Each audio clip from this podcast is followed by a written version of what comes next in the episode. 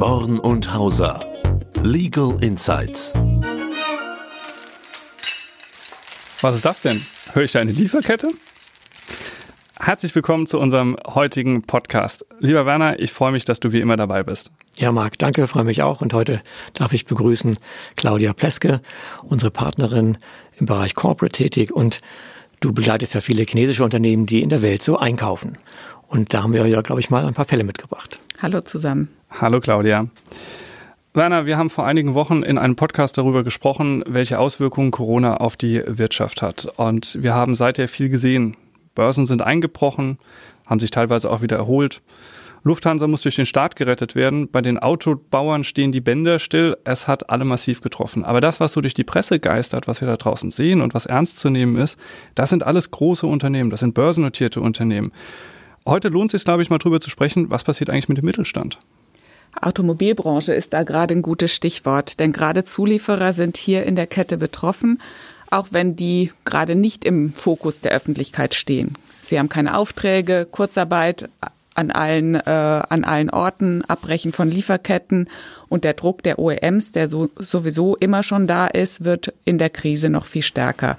Was ist nochmal ein OEM?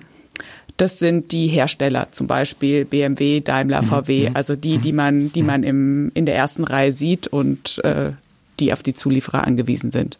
Du hast gerade angesprochen, das Thema Lieferketten und der Druck, der dort gewachsen ist. Was ist denn passiert denn mit den Lieferketten? Was hast du denn mitbekommen in der Praxis? Die Lieferketten sind komplett abgebrochen zeitweise. Das Thema ging ja in China los. Dort äh, war die Corona-Krise als erstes aktiv. Es kamen keine Teile mehr schlicht. Und dadurch konnte in diesen einzelnen Lieferketten nicht weiter produziert werden. Dann würde ich jetzt mal sagen, dann hole ich mir das Teil eben woanders, oder? Gerade das geht in der Automobilindustrie nicht. Jedes einzelne Teil, was in jedem Auto ist, muss zertifiziert sein, muss zugelassen sein. Die Teile irgendwo anders beziehen, funktioniert nicht. Und haben, hat man nicht immer so einen Plan B, dass ich sage, jetzt habe ich irgendeine eine Lambda-Sonde von dem Hersteller so und so, dann tausche ich die eben aus? Das ist das ist genau das Problem, was sich jetzt in der Corona-Krise gezeigt hat. Wir haben internationale Lieferketten. Gerade in Asien war es am günstigsten, Teile zu beziehen und genau von dort sind die Lieferketten eingebrochen. Und was passierte dann? Ich meine, viele Verträge sehen vor Klauseln von äh, äh, höhere Gewalt. Man hat gemerkt, China kann nicht liefern. Ich bekomme meine Teile nicht, ich kann sie nicht weiter liefern. Wie hast du das erlebt? Auch das war ein großes Thema, Force Majeure-Klauseln. Damit ist es gestartet. Jeder hat sich in der Lieferkette darauf berufen. Und da musste man wirklich jeden einzelnen äh, Baustein sich anschauen, jedes einzelne Vertragsverhältnis. Da gab es in China gab es die Force Majeure-Zertifikate, die wurden aber hier nicht anerkannt.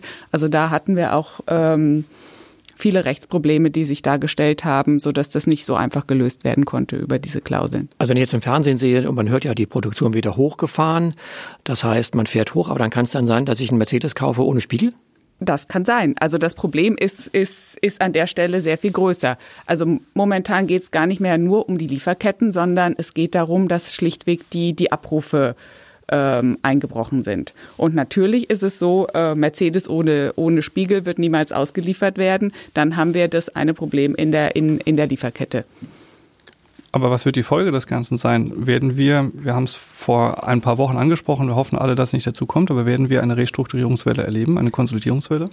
Unbedingt, unbedingt. Wir müssen auf dieses Thema ähm, reagieren, denn es geht gar nicht mehr nur um die Lieferketten. Es geht an, an der Stelle um die Reduzierung der Abrufe. Es werden einfach weniger Autos produziert momentan. Es werden weniger Abrufe gemacht und das trifft natürlich jeden in der Lieferkette. Daimler ohne Spiegel wird nicht rumfahren. Was wäre jetzt dann, wenn du den Mittelstand angesprochen hast? Also ich stelle mir jetzt vor, ich bin in Kurzarbeit, ich fahre wieder hoch, die Abrufe kommen aber nicht. Ähm, habe ich nicht ein, ein, eine vielfältige Problemlage. Plötzlich kommen die Banken, ich muss ja noch meine Kredite bezahlen. Mein Eigenkapital, haben wir ja schon mal einen Podcast gemacht dazu, schmilzt ab. Ja, meine Abnehmer und meine Lieferanten, was mache ich jetzt eigentlich in dieser, wie bereite ich mich vor? Was gibt's für Ideen? Also das Wichtigste ist erstmal, dass man vorbereitet ist, dass man sich nicht, nicht von dieser Situation hier überrollen lässt. Restrukturierungswelle ist genau richtig, was er angesprochen hat. Das wird uns in den, in den nächsten Wochen und Monaten wird uns das ähm, überrollen und nur Unternehmen, die das irgendwo aktiv angehen, werden in der, ähm, in der Situation auch eine Chance haben. Ja, ich frage war, was ist denn, was ist denn Restrukturierungswelle? Was verstehst du darunter?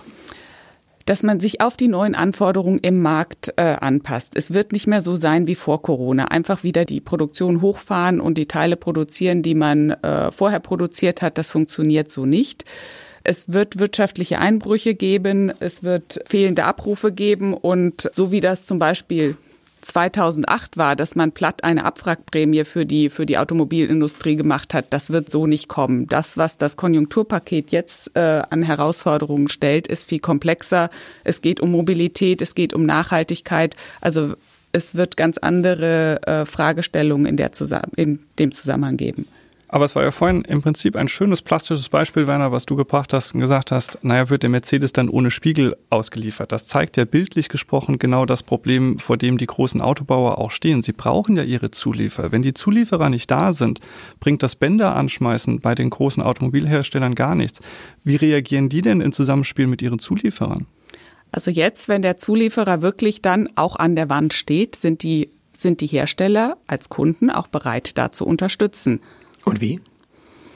Teilweise auch mit, mit Geldbeiträgen. Und äh, das, wo sie im Vorfeld sehr stark geknebelt haben, versuchen sie jetzt durch, durch Unterstützung der Zulieferer wieder aufzunehmen und das Anlaufen und als Partnerschaft zu verstehen. Wenn ich so mal nachdenke, wäre es möglich, dass ich dann als OEM auch sage, dann beteilige ich mich vielleicht an meinem Zulieferer? Das sind im Moment die Fragestellungen, die es gibt. Je stärker man aufeinander angewiesen ist in einer Partnerschaft, umso eher wird das sein. Wenn es der Spiegel nur von einem einzigen zugelassenen Zulieferer geliefert werden kann, ist Daimler, um im Beispiel zu bleiben, zwingend darauf angewiesen, diese Spiegel zu bekommen und gegebenenfalls auch diesen Zulieferer zu stützen mit einer Beteiligung notfalls auch. Wie würde das denn rein in der Praxis funktionieren? Jetzt kommt der Autobauer und sagt, ich möchte mich bei dir beteiligen. Wie würde man es denn abwickeln? Würde es, wäre es der klassische Erwerb einer Gesellschaftsbeteiligung?